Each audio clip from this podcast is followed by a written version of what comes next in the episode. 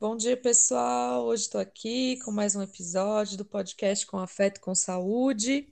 Estou é, aqui com as minhas colegas, Marcela Saad, Ana Laura Schliemann, e uma convidada né, de hoje, nossa colega de faculdade, a psicóloga Flávia Mentoni. Gostaria de dar é, bom dia para vocês, bom dia, Marcela, Ana, Flávia, como vocês estão, como passaram minhas colegas nos últimos 15 dias. Bom dia, Yara, bom dia, Ana. Obrigada, Flávia, pela presença. Por aqui tá tudo bem. E com vocês? Por aqui também tá tudo bem, meninas. Flávia, com grande honra a gente te recebe aqui para falar, né, desse desse tema em que você é uma das pessoas que mais entende disso aqui com a gente. Então, muito, muito obrigada. Bom dia, meninas. Obrigada pelo convite. É uma honra para mim estar aqui com vocês. Flávia, a gente está muito feliz que você aceitou o nosso convite. A gente convidou você hoje para contar um pouquinho, né, da sua experiência é, e como que está hoje é, o mercado de trabalho para pessoas com deficiência, como é que está a inserção, como que isso tem acontecido. É, vamos então começar esse se apresenta um pouco, conta um pouquinho para a gente e para os nossos ouvintes o que, que você faz, como seu trabalho? Hoje eu tenho uma empresa de, de recrutamento e seleção que é bem focada em inclusão de pessoas com deficiência. Eu fiz toda a minha, desde, desde que a gente se formou, eu foquei, a, eu foquei toda a minha carreira em inclusão. Eh, eu tive a oportunidade de ser a responsável pelo programa de diversidade da, do município, da Prefeitura de São Paulo. Foi onde eu aprendi muito. E aí, desde 2015, eu fui para a iniciativa privada, porque eu tinha muita vontade de conhecer um pouco as empresas. E, e por aqui estou. E aí, hoje eu atendo diversos clientes, diversas empresas, para ajudar na inclusão de pessoas com deficiência. E, e hoje o mercado continua aquecido para pessoas com deficiência, porque mais ainda é por causa da lei de cotas. As empresas contratam porque tem uma obrigação legal que é a lei de cotas, empresas mais, com mais de 100 funcionários são obrigadas a contratar pessoas com deficiência. Ana, você é, tem bastante experiência, né, com essa área, professora é, dessa área há muitos anos. Você gostaria de comentar um pouquinho? De tem dúvidas para trazer aqui para Flávia? Flávia, é, não é exatamente uma dúvida, mas eu acho que seria um, importante você colocar para a gente uh, alguns pontos que eu acho que acabam gerando uma certa dúvida, né? Então, ok, tivemos a lei de cotas, isso demorou para acontecer um pouquinho, mas aconteceu né? A gente tem hoje uma série de pessoas com deficiência que de fato estão empregadas, mas eu acho que a gente podia tentar dividir esse, esse momento da nossa conversa em pelo menos três, né? Um pouco eu queria que você contasse para gente qual que é a sua, a sua, a sua experiência com as empresas, né? Como é que as empresas lidam com essa questão? Como é que as pessoas estão trabalhando essas vagas, né? Se elas são vagas efetivamente para as pessoas com deficiência. Num segundo momento, eu queria um pouco que você falasse das pessoas com deficiência, né? Como é que elas estão se colocando dentro desse processo? Então, se elas estão, não estão ocupando essas vagas e como? E num terceiro momento, se você podia falar para a gente um pouquinho sobre emprego apoiado, né? Esse se difundido cada vez mais entre nós e que eu acho importante para a gente é, esclarecer as pessoas que estão nos ouvindo, né? Não sei se a gente consegue falar de tudo isso num episódio só, qualquer coisa a gente vai para dois, três, mas eu queria que você pudesse discutir um pouco disso com a gente. Vocês têm alguma outra questão, meninas? Não, acho que você resumiu bem. Acho que eu gostaria, é, a minha experiência atualmente com pessoas com deficiência mais no consultório, né? Então eu acabo vendo um pouquinho mais das queixas, das dificuldades na adaptação das vagas em si. mas acho que daí a gente pode falar junto. É, acho que minhas dúvidas, elas ficam por aí também, acho que ainda vejo as empresas, é, como a Flávia falou, muito atreladas à lei de cotas e é, tentando é, sempre trazer, querendo profissionais que têm, entre aspas, deficiências mais leves, menores, né, onde não, não tem que ter muita adaptação, né, então gostaria, assim, de ouvir da Flávia como que as empresas têm tem lidado com isso, questão do preconceito? Hum.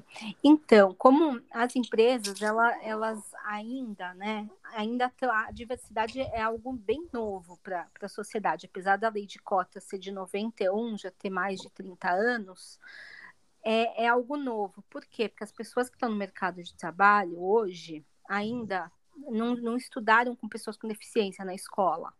Então, tiveram um contato com, com alguém da família, né, quando tiveram, né? Então, se deparar com uma pessoa com deficiência na equipe, para muita gente é algo novo. As empresas têm tentado se preparar, mas é um trabalho de formiguinha. Então a gente tem que sempre, eu falo que a gente tem que comer pelas beiradas e aos poucos, né? Em especial para as empresas que são men menos maduras, né? Quem são as empresas menos maduras? Em geral, são as empresas menores ou empresas nacionais, porque as globais elas vêm das, das culturas, de cultura americana, de outras culturas que geralmente elas são mais uh, já tem esse trabalho já faz um tempo, um tempo maior.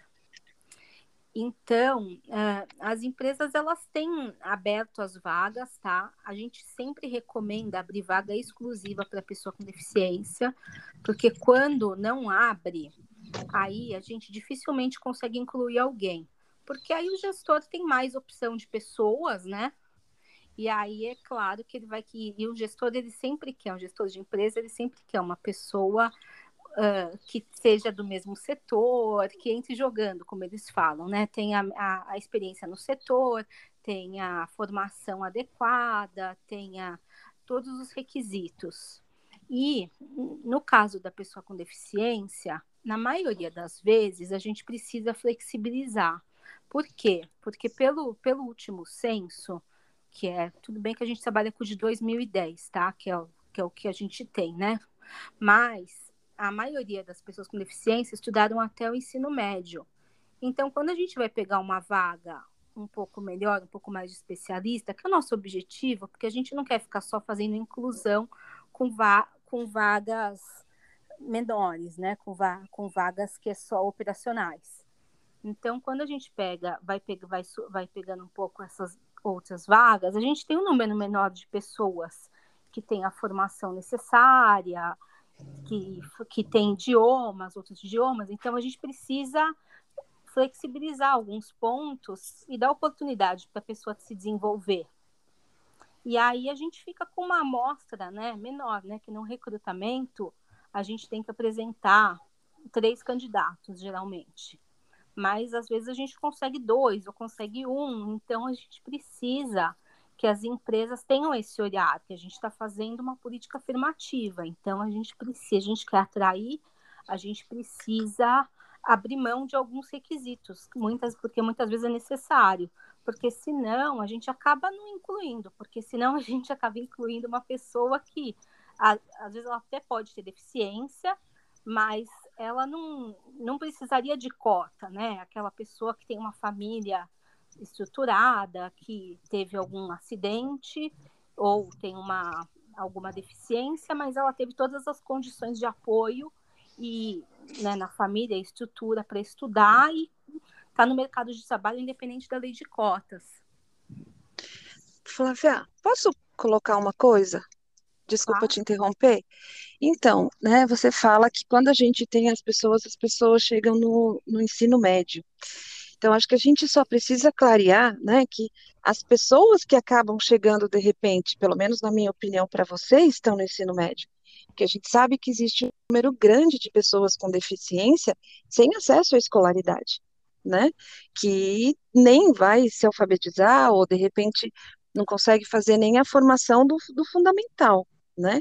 Então, quando você coloca né, essas pessoas de, de nível médio, e eu que estou com isso dentro da universidade, é, a gente percebe que a, conforme o, o, grau de escolaridade vai subindo, o número de pessoas vai é, diminuindo, né? Hum. Então, acho que esse também é um dado importante para quem está nos ouvindo.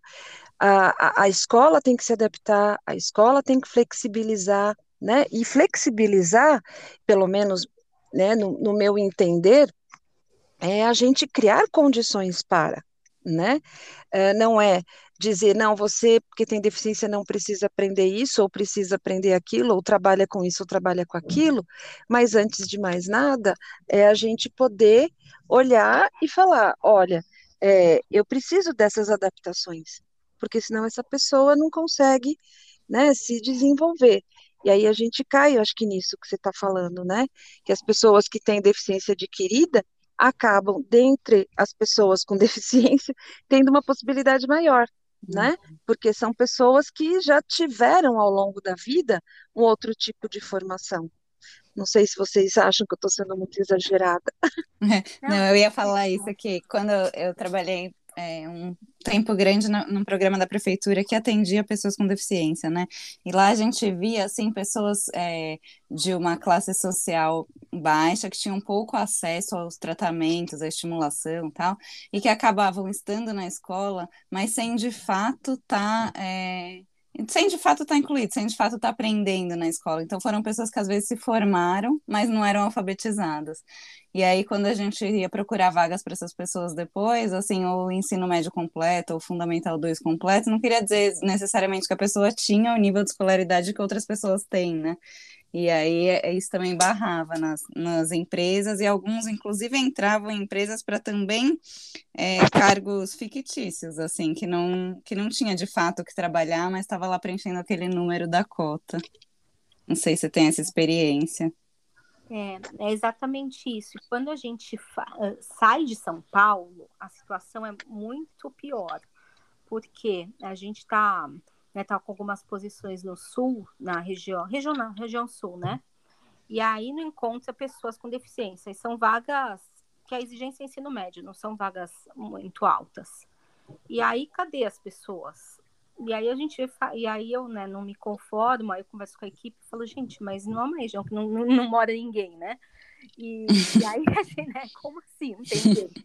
Hum. Aí a gente vai investigando e vai vendo que as regiões né, dependendo do lugar, são mais assistencialistas. Uhum. E aí são regiões que as famílias uh, têm uma cultura de não, não, não mandar a pessoa para a escola, não mandar a pessoa uh, trabalhar porque acha que não é capaz, enfim. Então, isso que, que a Ana trouxe, que você trouxe, Marcela, é bem, uh, é, é, é bem a realidade. Então, as empresas precisam ter esse olhar, porque, e assim, se perguntar para qualquer mãe de alguém da, da nossa idade, geração milênio, vai, de, que, tem, que tenha deficiência, né? Qualquer, se ela teve dificuldade de matricular o filho na escola, pode ter certeza que vai contar uma história que teve. Uhum. Mesmo que sendo uma pessoa de uma família de classe média, que podia pagar a escola particular. Imagina para quem depende de SUS, depende, né, do setor público. Então é, é bem comum essa, essa dificuldade. E, e aí, Marcela, falando da, da sua experiência, eu, eu me lembrei que eu comecei, né, o meu primeiro contato com a inclusão foi numa escola que eu tinha que fazer um trabalho de iniciação científica na época da faculdade. E eu tinha aqui a, a tese da professora que estava que tinha que cuidava do projeto era sobre a, a dificuldade de professores com alunos incluídos, porque naquela época o, o, governo do estado falou que era obrigado a incluir, né? E aí eu tinha que ficar uhum. fazendo essa investigação. E o que eu via muito era exatamente isso. A criança estava lá e, e aí eu sentava lá do lado da criança e aí eu ia ver, ela não, ela não era alfabetizada. ela estava fingindo que estava aprendendo, ela só copiava. Uhum. E aí eu, eu né, sempre fui a mesma, né? Eu questionei a professora, a professora, não, mas ela não vai aprender, ela só vai copiar, mas coitada, ela se esforça tanto.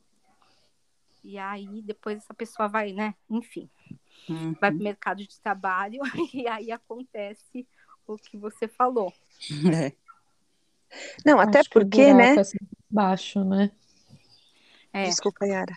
Não, Desculpa, eu ia Então- falar isso, porque quando vai falando do, do trabalho, na verdade é só uma, uma partezinha, né? É só um pedacinho do iceberg, né? Então, Hum. e o que eu vejo muitas das vezes é que quando chega no trabalho, né, na, na minha experiência dentro da universidade, que, que eu levo os alunos, a gente já está há uns três ou quatro anos, né, criando projetos que ajudem as pessoas com deficiência na área do trabalho, muitas das vezes o deficiente também tem essa expectativa, né? É, ah, vai que vai, né, coitadinho. É. E não, né? O mercado de trabalho acaba exigindo uma outra postura, uma coisa que a pessoa, de repente, não, não, não se apropriou durante todo o tempo de formação, né?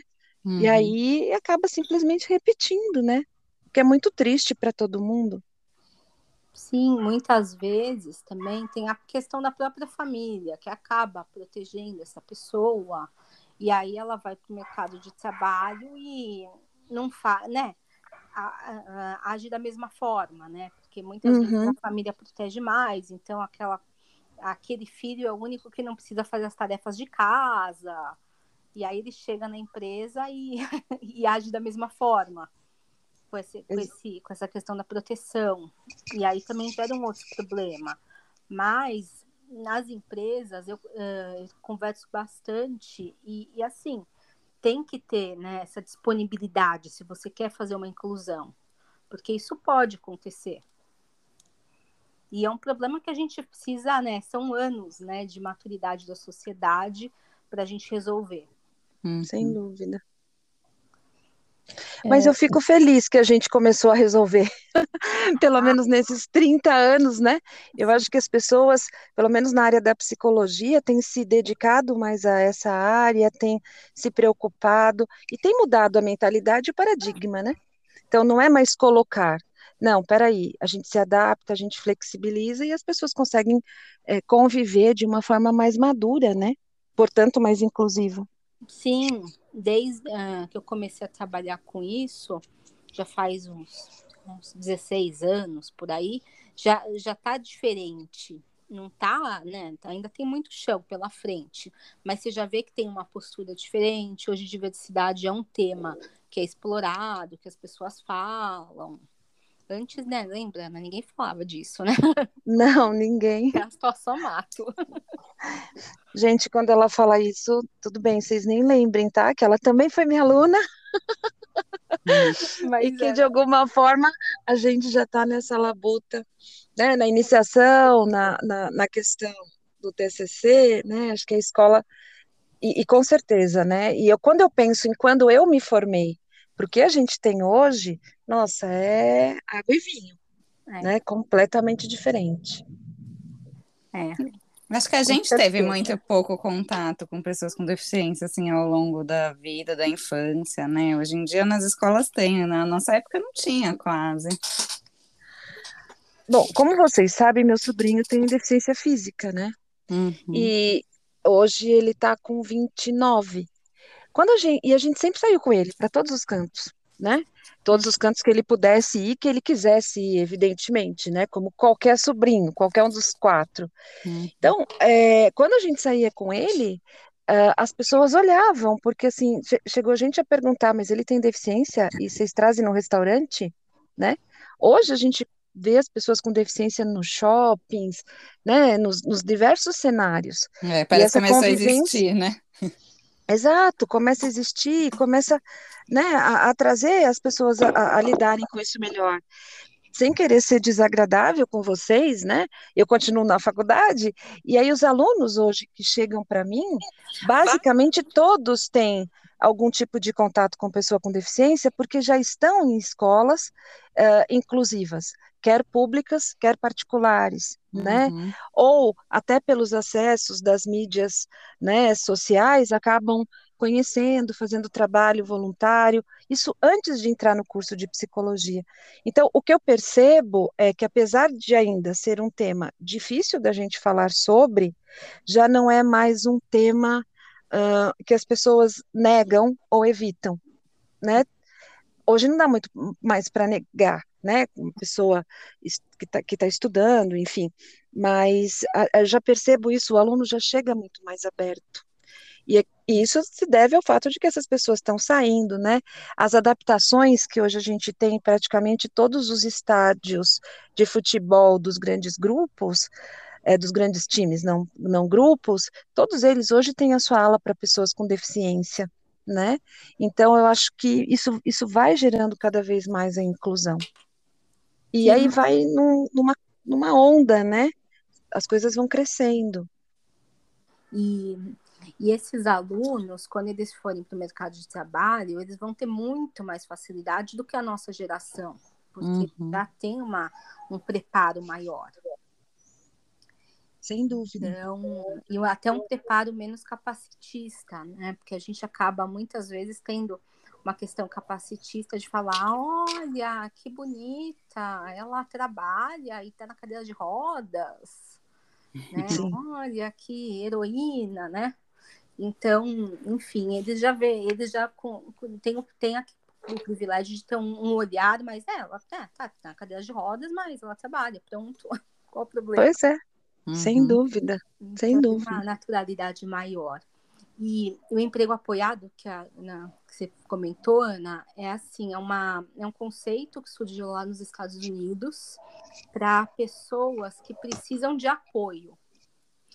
Então, ele foi muito focado em pessoas, ele começou né, com pessoas que precisam, precisam de apoio, que são o, os intelectuais, e hum. aí o, o conceito básico, né? Vou resumir para não ficar não estourar o tempo. É o planejamento centrado na pessoa, que eles vão. Aí tem um consultor de emprego apoiado, que é um especialista, que ele entende todas a, toda a vida da pessoa, o que ela gosta de fazer, o que, que ela faz em casa, as habilidades que ela tem. Por exemplo, coisas básicas, né? De ela lava a louça, ela arruma a cama, ela gosta de mexer no tablet, o que ela faz no tablet, toda, toda a rotina da pessoa ele traça, conversa com a família também, verifica a autonomia dela, se ela consegue pegar um transporte público sozinho. E aí, a partir daí, ele traça quais são as. Uh, em, qual, em qual lugar que essa pessoa gostaria de trabalhar, o que, que ela se identificaria. Por exemplo, uma pessoa. Vai, que né, essas pessoas né, no, do emprego apoiado, elas não, não, nunca trabalharam, e aí ela, por exemplo, ela, ah, ela gosta de música, ela fica lá na, nas horas vagas, ela fica na internet lá vendo, ouvindo música, ou no, no, no, ou, é, no podcast, né, ouvindo lá. E aí, e aí uh, vai, ah, tá, se a pessoa gostaria de trabalhar numa loja de que vende que, que, que trabalha com música, e aí uh, o consultor de emprego apoiado vai buscar né, empresas que se identifiquem com a pessoa, né? E aí ele vai, e aí quando ele encontra, ele faz a, a empresa que está disposta, aí ele faz uma a questão da carga horária de trabalho da pessoa e desenha a rotina de trabalho dela. E Aí, aí ele vai fazendo essa parceria com a empresa e aí aos poucos ele vai encontrando os apoios naturais, que o apoio natural é aquele colega de trabalho que, que dá uma força, que ajuda, são as, as pessoas que podem ajudar essa pessoa a trabalhar e customiza a rotina né, dela, de acordo com o que ela consegue fazer. Então, aí é, é basicamente isso, emprego apoiado. Hoje, aqui no Brasil é muito uh, o emprego apoiado, a gente até tentar na associação, mas é, é um pouco ainda é difícil, porque assim, né, essa, esse especialista ele tem um, um, custo, né? Não tem jeito, né? Ninguém, todo mundo precisa trabalhar. E, e são poucas famílias que podem pagar, né? O consultor de emprego apoiado. E no, nos Estados Unidos, em outros países na Europa, o emprego apoiado está como política pública, então o Estado paga, aí isso consegue atingir o maior número de pessoas. eu, como acabei fazendo né, a, a, formação de especialista, eu acabei me atrevendo a, a usar os conceitos no meu próprio trabalho de inclusão. E eu até falei com as pessoas que trouxeram metodologia no Brasil, né, que eu me, me atrevi a fazer sem pedir licença, mas eu falei, ah, por uma boa causa.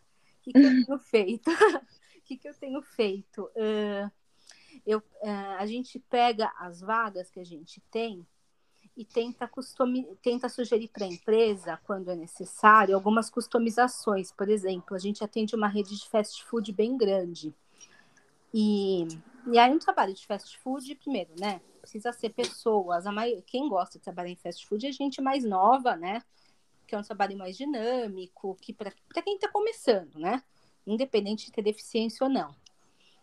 Então a gente pega e, e verifica, a, a ver, né, procura as pessoas né, que têm interesse em trabalhar, que podem trabalhar no fim de semana, que têm interesse na, na vaga, né?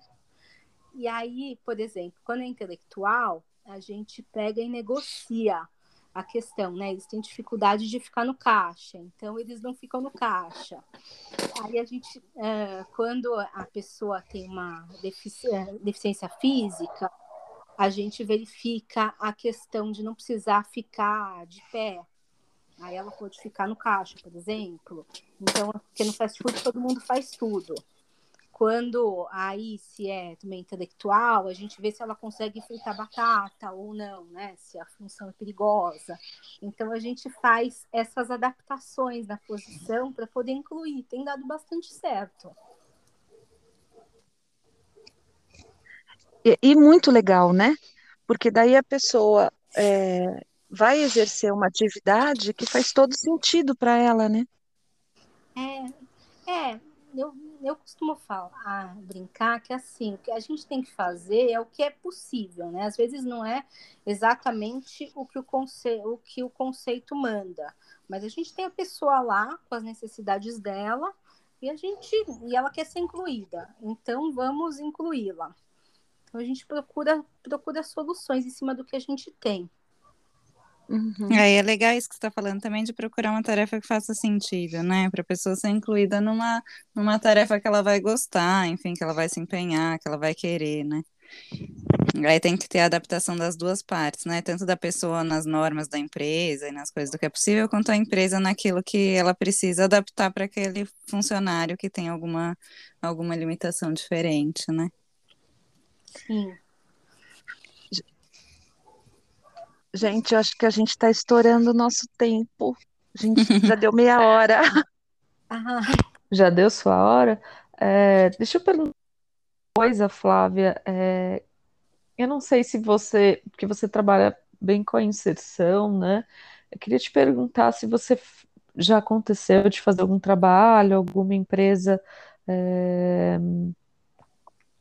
é, de acontecer alguma empresa ter trabalhadores é, e eles adquirirem a deficiência lá. Não entendi, a pessoa tá, tá, tá a lá. pessoa estar trabalhando, estar trabalhando e adquirir uma, uma deficiência no trabalho.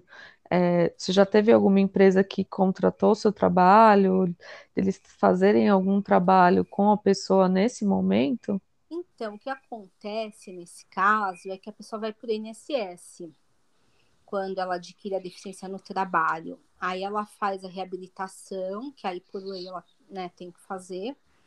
E aí, quando o, o INSS ele, ele autoriza né, a pessoa a voltar, que aí não, não tem jeito, né? A gente tem que seguir a legislação, aí, aí a pessoa volta. Já aconteceu, tive um caso numa indústria que o menino perdeu o dedo na, na lá na, na, na, máquina, né?